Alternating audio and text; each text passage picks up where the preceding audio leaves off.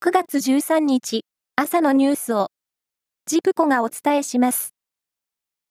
新型コロナウイルスの水際対策をめぐり、政府は、1日あたり5万人とする入国者数の上限を撤廃する方向で調整に入りました。早ければ来週に判断し、10月にも実施する意向です。厚生労働省は、昨日、新型コロナウイルスのオミクロン株に対応した新しいワクチンの製造と販売を特例承認しました。政府は今月19日以降、自治体に配送し、4回目の対象となっている高齢者や医療従事者から接種を始めます。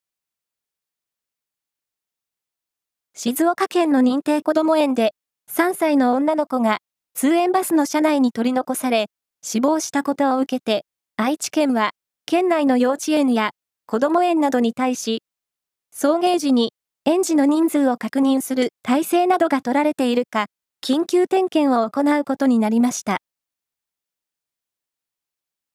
国際労働機関などは、12日、世界全体で、去年、強制労働に従事させられた人は、子供を含め2760万人で、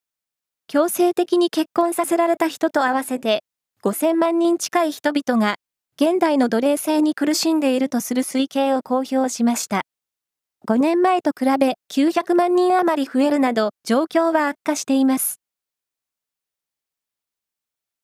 大相撲、秋場所2日目。横綱、照ノ富士は、平幕の翔猿に敗れ、早くも黒星を喫しました。プロ野球は5試合が行われ、ゲーム差がなかったパ・リーグ首位のソフトバンクと2位の西武の直接対決はソフトバンクが勝ち、ゲーム差を1としました。セリーグの中日は、阪神に2対6で敗れました。以上です。